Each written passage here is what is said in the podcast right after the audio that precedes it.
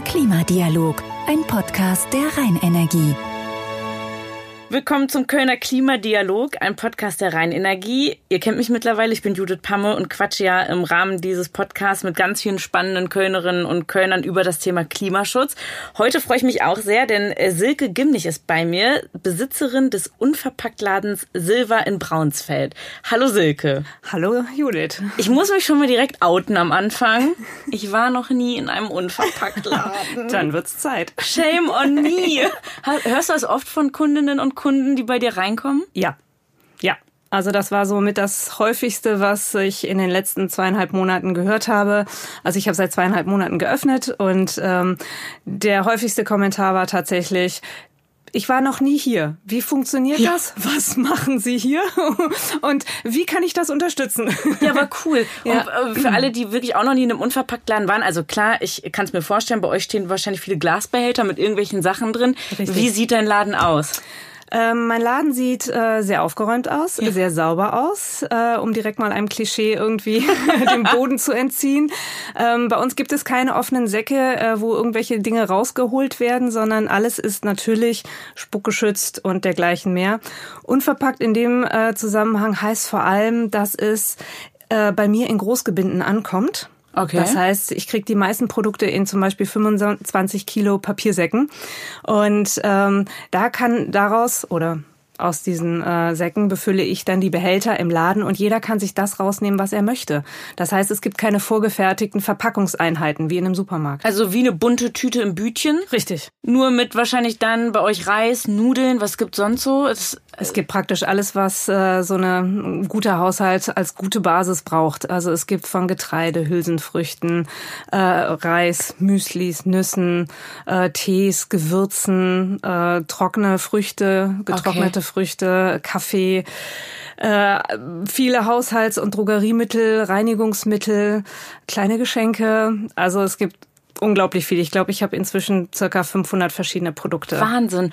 Und äh, die Leute, die zu dir kommen, müssen die dann, also kommen die mit Tupperdosen? Haben die Behälter mit? Gibst du das raus oder wie muss ich mir das vorstellen? Genau, das äh, Konzept sieht eigentlich vor, dass jeder das mitbringt, was er zu Hause hat. Okay. Und jeder hat eine ganze Menge zu Hause. Also ja. man muss sich einfach nur mal seine Schränke oder mal den Keller angucken.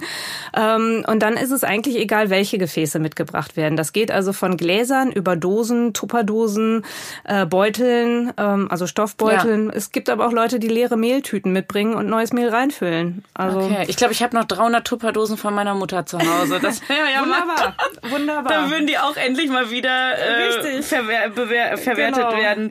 Ähm, hast du einen Be Bestseller bei dir? Ist so, wo du sagst, okay, also jeder bei mir kauft Nudeln oder so. Haferflocken Kleinblatt.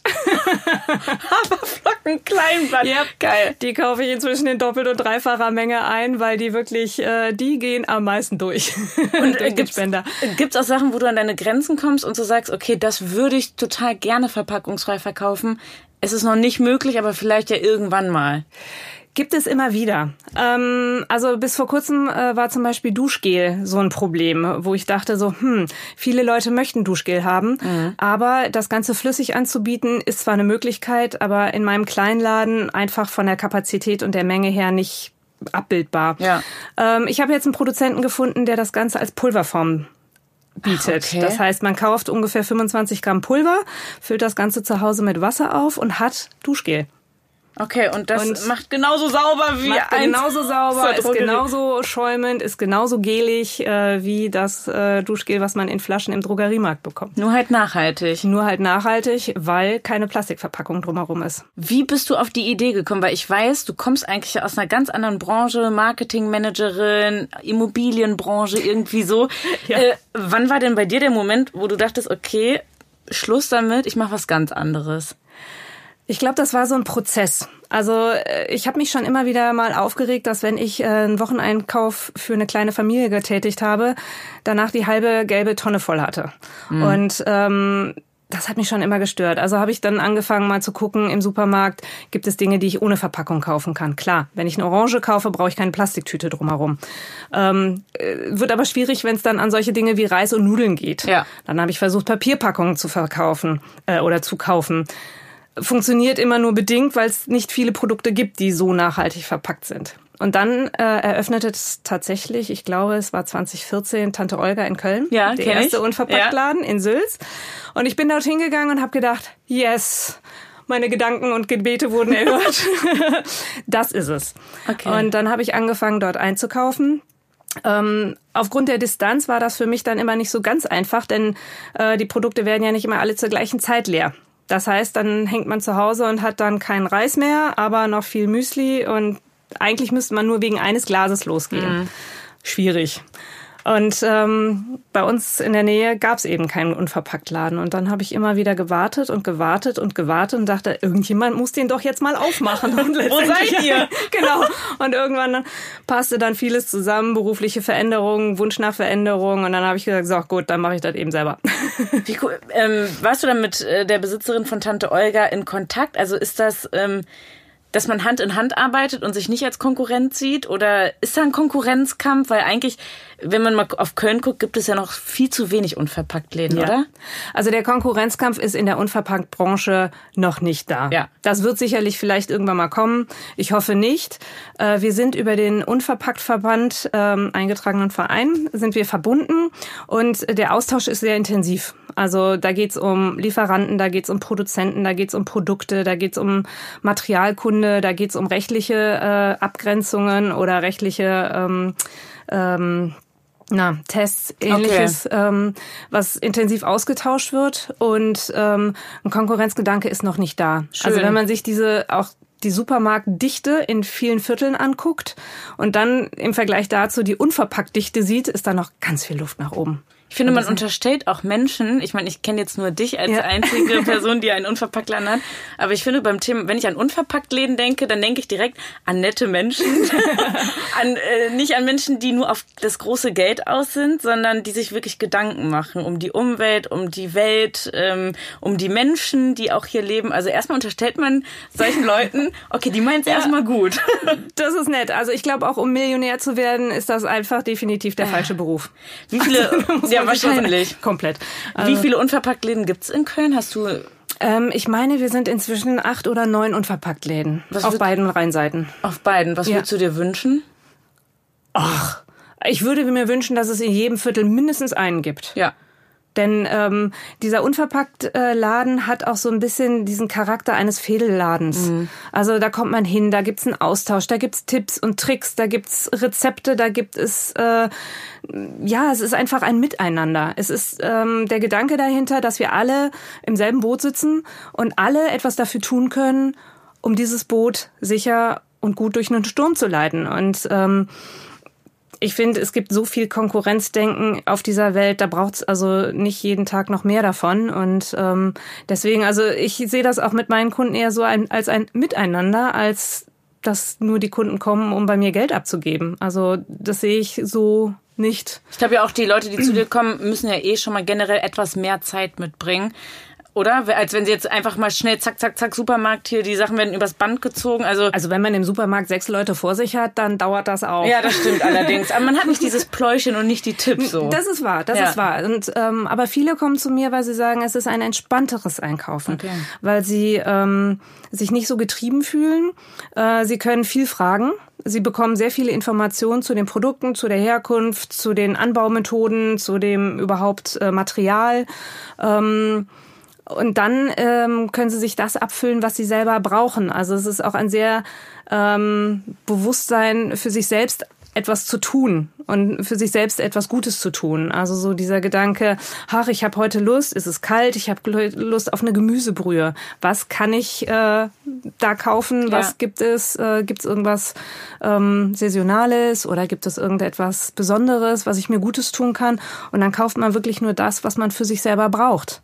Oder man hat drei oder vier Kinder zu Hause und sagt, mit einer Packung Müsli komme ich aber nicht lange hin. Also nehme ich zwei und drei Kilo mit nach Hause, was kein Problem darstellt. Nur das Gefäß muss groß genug sein. Eben. Und ähm, genau, das ist, äh, glaube ich, etwas, was so ein bisschen Entschleunigung und Entspannung mit sich bringt. Wird es denn von den Kölnerinnen und Kölnern gut angenommen? Du bist ja in Braunzeit auf der Aachener, ziemlich Ja. weit hinten, nicht der Höhe-Klarenbach-Stift, ne? Genau. An der Haltestelle. Ähm, äh, glaubst du, bei manchen ist auch noch irgendwie, dass die, was heißt Schiss haben, bei der reinzukommen, aber irgendwie so, dass so das letzte bisschen Mut irgendwie fehlt, sich das jetzt mal anzuschauen.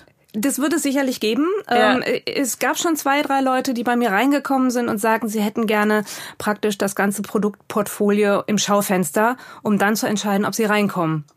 Okay. Ich habe das jetzt bewusst nicht gemacht, weil ich dachte, naja, ähm, Sie sollen lieber erstmal reinkommen und das Gespräch suchen und in dem Gespräch kann man dann vielleicht vieles erfahren, was man vorher noch nicht wusste und man kann auch Fragen stellen, die man durch ein ausgehängtes Portfolio eben nicht beantwortet Eben. bekommt. Und ähm, es wird sicherlich Leute geben, die skeptisch, äh, die skeptisch sind. Aber die sind leider noch nicht bei mir im Laden gewesen, deswegen kann ich da noch nichts zu sagen. Also ich lade jeden ein, äh, in den Laden zu kommen, auch wenn die Skepsis da ist, auch wenn irgendwie äh, man mit dem Konzept vielleicht nichts anfangen kann. Einfach mal neugierig nachfragen. Genau. Oder diese Podcast-Folge hören. Diese Podcast-Folge hören. genau. Dann verlernt man auch schon viel. Könntest du denn so eine Zahl sagen, wie viel Verpackungsmüll du mit deinem Laden irgendwie einsparst? Ähm, ich selber kann da noch nichts zu sagen, dadurch, dass ich erst zweieinhalb Monate Okay. aufhabe. Aber wenn ich mir überlege, dass ich pro Tag vielleicht, sage ich mal, fünf Kilo allein an Haferflocken verkaufe. Ähm, das sind mindestens fünfmal Plastikverpackungen als Primärverpackungen, die nur um die Haferflocken drumherum sind. Dann gibt es noch Sekundär- und äh, Tertiärverpackungen. Ähm, also so eine normale Palette, also dann sind da zehn Pakete Reis in einem Karton zusammengefasst. Der ist nochmal in Plastik gehüllt. Das Ganze ist auf eine Palette gesetzt, die nochmal in Plastik verhüllt ist. Ähm, ich würde sagen, da wird über die Zeit einiges zusammenkommen. Ich weiß, dass der erste Unverpacktladen in Berlin, original unverpackt, die haben, ich glaube, die sind jetzt seit zehn Jahren dabei und die haben jetzt mal so eine ähm, Recherche gemacht, wie viel Tonnen Plastik sie eingespart haben. Und da kam was zusammen. Also Das wir reden hier glaub über ich. Tonnen von Plastik. Und ich glaube, dass der Unverpacktladen vielleicht auch so ein kleiner Bewusstseins Schlenker ist. Also es geht gar nicht so sehr darum, dass man nur im Unverpacktladen diese Sachen einspart, sondern dass man dadurch praktisch ein Bewusstsein gewinnt und auch in anderen Bereichen des Lebens anfängt, Dinge zu hinterfragen, Dinge bewusst wahrzunehmen und sich zu fragen, brauche ich das wirklich? Muss ich das wirklich haben? Gibt es da nicht eine Alternative für? Ja, alles unter diesem Oberbegriff Klimaschutz. Ich meine, bei euch ganz klar Plastikverpackung, daran wird gespart, das kommt dem Klima zugute.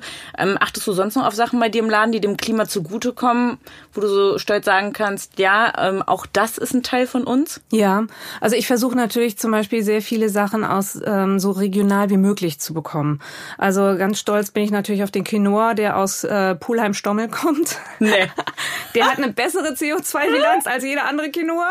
Bin ich mir Quinoa? ganz sicher. Okay, wow, das Ja. wusste ich nicht, dass das überhaupt, also dass das von da kommen kann. Okay, Ja. witzig. Aber Reis, der zum Beispiel aus Italien kommt und nicht aus äh, Pakistan oder Afghanistan oder Indien, ähm, so bemühe ich mich, möglichst viele Produkte äh, zu bekommen, die eben möglichst nah an uns heranwachsen. Wachsen, ja. Ähm, das ist nicht immer möglich, weil es bei uns natürlich äh, keine Paranüsse gibt. Äh, Die wachsen in Europa einfach nicht. Kaffee in Europa gibt es auch nicht. Ähm, viele Tees kommen auch nicht aus Europa. Aber ich denke, wenn man dann äh, schon versucht, sich äh, da zu bemühen, dann äh, ist das so unterm Strich vielleicht das äh, ein Weg, eine Möglichkeit, eine Alternative. Du gibst ja ähm, auf Instagram auch, habe ich gesehen, Tipps zum Thema Zero Waste. Ja. Ähm, worum geht's dabei? Oder was sind so deine, wenn du jetzt so die drei wichtigsten Tipps mal sagen müsstest, Ja. äh, deiner Meinung nach, dass man Ja. da ein bisschen achtsamer wird? Ähm, also Zero Waste bedeutet ja Null Müll. Ja. Ich muss ganz ehrlich sagen, mein Müll passt noch nicht in ein Marmeladenglas, ist, glaube ich, aber auch nicht das ganze Ziel des äh, Ganzen. ich wollte gerade sagen, davon bin ich auch Lichtjahre entfernt. Ja, genau. Äh, es geht mehr darum, äh, sich bewusst zu machen, was haben wir zu Hause, welche Ressourcen sind bereits da und äh, was kann man einfach weiter nutzen. Ähm, da geht es zum Beispiel darum, dass man Dinge ganz einfach äh, austauschen kann. Wenn ich zum Beispiel am, Wand, äh, am äh, Handwaschbecken einen Seifenspender habe, kann man diese flüssige Seife in irgendeiner Form nachkaufen, ohne dass man da jedes Mal einen eigenen Plastikbecher äh, Becher damit verkauft oder reicht ein Stück Seife? Ja. Reicht es, wenn man zum Beispiel ähm, äh, in der Dusche ähm, kein Duschgel hat, in einer herkömmlichen Plastikflasche, ist auch da das Seifenstück gefragt oder ähm, also Badezimmer finde ich zum Beispiel sehr einfach umzusetzen, äh, dass man sagt, okay, ich habe jetzt zum Beispiel einen Rasierhobel, ähm, so wie ihn Großvater bereits benutzt hat, wo Ja. man dann nur noch eine Klinge austauscht und nicht gleich das ganze Plastik. Back to the Sortiment- roots. Back to the roots, genau. Oder in der Küche, dass man sagt, Mensch, ähm, ich habe jetzt hier ein Glas aufgebraucht, kann ich das nicht irgendwie noch anders verwenden, indem ich es als Vorratsglas verwende? Dann, das heißt, ich muss nicht ein neues kaufen oder ich muss es nicht äh, irgendwie entsorgen. Ja. Denn wir haben so viele Ressourcen bei uns zu Hause. Ähm, einfach mal überlegen. Oder wenn ich Notizzettel brauche, kann ich da nicht irgendein Anschreiben von irgendeinem unwichtigen Brief auf der Rückseite beschreiben? Damit habe ich einen Notizzettel. Also einfach mal überlegen und sich bewusst machen, was man alles tatsächlich zu Hause hat. Total. Also Thema ist ja auch zum Beispiel Slow Fashion. Ähm, da merke ich auch zum Beispiel bei mir persönlich, ich bin halt ein absolutes Shopping-Opfer. Ist einfach so. Ich liebe es. Ich liebe Klamotten, Schuhe und so. Und auch da ist bei mir jetzt in den letzten Jahren, ähm, merke ich, dass ich halt mehr auf Plattformen bin, wo Sachen einfach schon angeboten werden. Da haben Leute nagelneue Schuhe zu Hause stehen, die sie einfach nur zu Ja. spät zurückgeschickt haben. Ja. Und dann kannst du die halt Secondhand sozusagen kaufen. Genau. Oder ich habe einen Down-Mantel, der ist nicht aus Down, sondern mit recycelten PET-Flaschen Ja. gefüllt. Und das sind so Dinge, da, ja, da hätte ich mir vor fünf Jahren, sagen wir vor drei Jahren, keine Gedanken zugemacht. Genau, das ist es. Und es geht wirklich, unterm Strich ist es am Ende des Tages das Bewusstsein, Ja. was sich ein bisschen ändern muss. Wir müssen nicht alle äh, unseren Müll in Marmeladenglas packen, aber bei den Entscheidungen des Alltags, dass man einfach überlegt, gibt es nicht eine Alternative? Auch wenn man Werkzeuge braucht, gibt es jemanden, die man, wo man die ausleihen kann. Ne, wo man mal anfragt, wenn ich irgendwie was haben möchte, ähm, kann ich mal bei eBay Kleinanzeigen gucken, wenn ich eine Gartengarnitur brauche oder eine Gießkanne, ein Gartengerät. Gibt es nicht irgendjemanden, der das vielleicht schon hat, aber nicht gebrauchen kann, dass man die Ressourcen, die bereits da sind, nutzt und nicht etwas neu produziert? Und was ich glaube auch ein Thema ist bei vielen Familien natürlich äh, Thema Trinkwasser. Ja. Ähm, also mein Freund und ich, wir haben immer Wasser bestellt halt oder ähm, auch mal so ein Sixer Plastik, äh, 1,5 Liter Plastik aus der Plastikflasche ähm, das Wasser geholt. Und ähm, ich hatte eine ganz spannende Folge hier im Rheinenergie-Podcast mit ähm, zum Thema Wasserversorgung Ja. von der Rheinenergie. Ja. Die ja die Qualität garantieren. Ja. Und das ist wirklich, wir trinken nur noch Leitungswasser Ja. zu Hause. Wir auch. Das ist Wahnsinn, was man da an Kohle einfach spart. Ja, es ist äh, an Kohle, an, an Transportkosten, Ja. an äh, CO2-Bilanzen und äh, ja, Trinkwasser in Köln. Es ist gut, es ist getestet, es ist, hat eine gute Qualität. Ähm, es gibt inzwischen äh, Sodageräte, die sogar ein bisschen Sprudel dann Ja. dazufügen.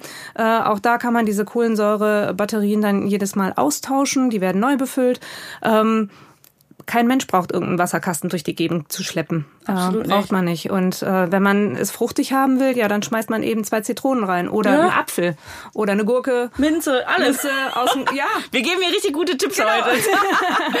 ähm, ist bei dir auch ein Thema, ähm, um nochmal kurz auf die Rheinenergie zu sprechen zu können, äh, kommen, ähm, Thema Ökostrom, wenn du so sehr darauf achtest bei deinem Laden, dass alles nachhaltig ist. Ähm, die Rheinenergie, es gibt ja Regiostrom, Ja. der nicht weiter weg als 50 äh, Kilometer von Köln entfernt erzeugt wird. Ähm, ist das für dich noch sowas, was du gerne hättest? Hast du es schon? Weiß ich gar nicht. Ich muss gestehen, also zu Hause haben wir es. Ja. Und schon seit, ich glaube, äh, seit es das gibt, äh, ich weiß gar nicht, zwei, drei Jahre, Ja. drei Jahre gibt's das oder ich bin, Paar vergesse mal, wie lange es schon wieder her ist, aber haben wir direkt irgendwie eingeführt, diesen Regiostrom. Äh, Im Laden muss ich ganz ehrlich sagen, ähm, bin ich jetzt bei Greenpeace, Greenpeace Energy, weil die mit dem Unverpackt zusammen, äh, Unverpackt-Verband zusammenarbeiten und dann einfach bessere Konditionen geben. Und als kleines Startup habe ich dann einfach mal auf die Zahlen geguckt Ja. und gedacht, passt. Kann man ja auch komplett verstehen. Ich meine, du machst es dann zu Hause. Genau. Äh, auch zu Hause äh, achtet man ja auf Sachen. Gibt es da noch bei dir ähm, Dinge, auf die du, du bist ja auch Mama, ne? Ich bin Mama, ja. Genau. äh, Dinge, die du deinem Kind mitgibst, die du zu Hause auch vorlebst, jetzt mal abseits von, ähm, von dem ganzen Verpackungs, Ja. von dem ganzen Verpackungsding. Ähm, ich glaube, Also ich habe auf jeden Fall gesehen, dass du mit dem Fahrrad schon mal hier bis heute. Fahrrad ist mein Transportmittel. Das habe ich an meinen Sohn tatsächlich weitergegeben. Ja. Der fährt jeden Tag mit dem Fahrrad zur Schule, was ihm wirklich sehr, sehr gut bekommt. Es sind nur viele, vier Kilometer. Also von daher Kann man jeden mal Fall machen. machen. Kann man mal machen. ähm, ich glaube, dieses Vorleben und dass man immer wieder mal Dinge hinterfragt, äh, das hat so einen Langzeiteffekt. Das wird man so auf kurze Zeit bei einem Kind nicht mitbekommen. Äh, auch mein Sohn hat während dieser ganzen Fußball-Hype-Geschichten diese Rewe-Sammelalbum äh, Alben gehabt. Ich habe die Hände über den Kopf zusammengeschlagen. Ich bin fast wahnsinnig geworden. Aber man kann den Kindern jetzt auch nicht irgendwie äh, alles verbieten. Ähm, mir ist es wichtig, dass er merkt, dass er äh, eine gewisse Kraft hat, dass er ein gewisses Bewusstsein äh, entwickeln, da, dafür entwickeln kann, ähm, wie er seine Welt gestalten kann.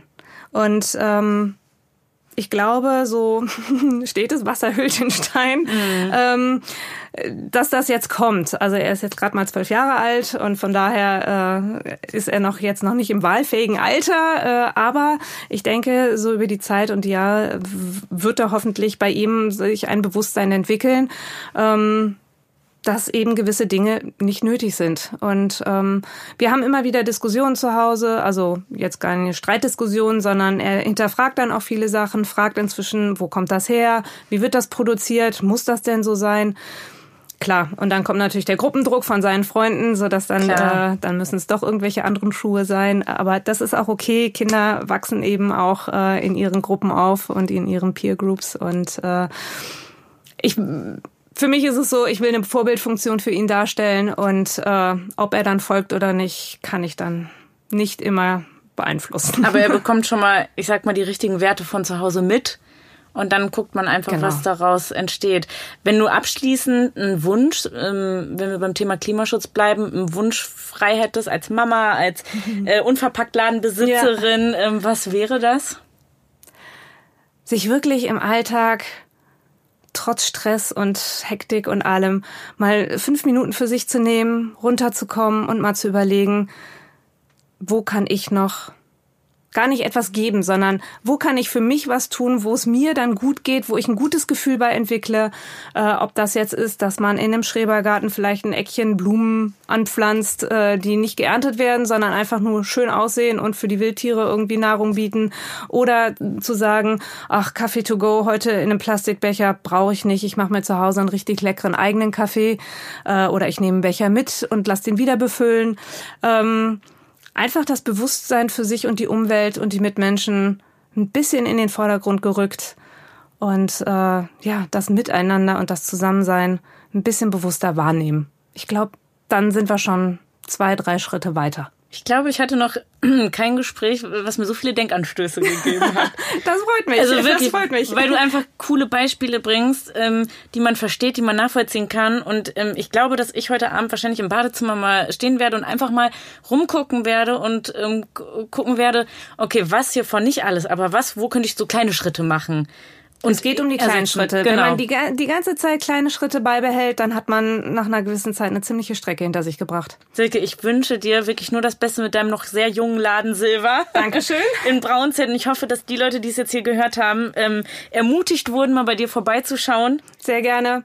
Und ja. bleibt neugierig, stellt Fragen, löchert uns, egal wen in, in der Unverpackt-Welt. Und wenn wir es nicht wissen, wir werden es rausfinden. Dankeschön für das Gespräch. Vielen Dank, Judith. Und euch, äh, die jetzt hier zugehört haben, wünsche ich natürlich äh, ja ganz viel Gesundheit. Jetzt in diesen Zeiten muss man das ja dazu sagen. Und äh, ich freue mich auf die nächste Folge. Kölner Klimadialog, ein Podcast der Rheinenergie.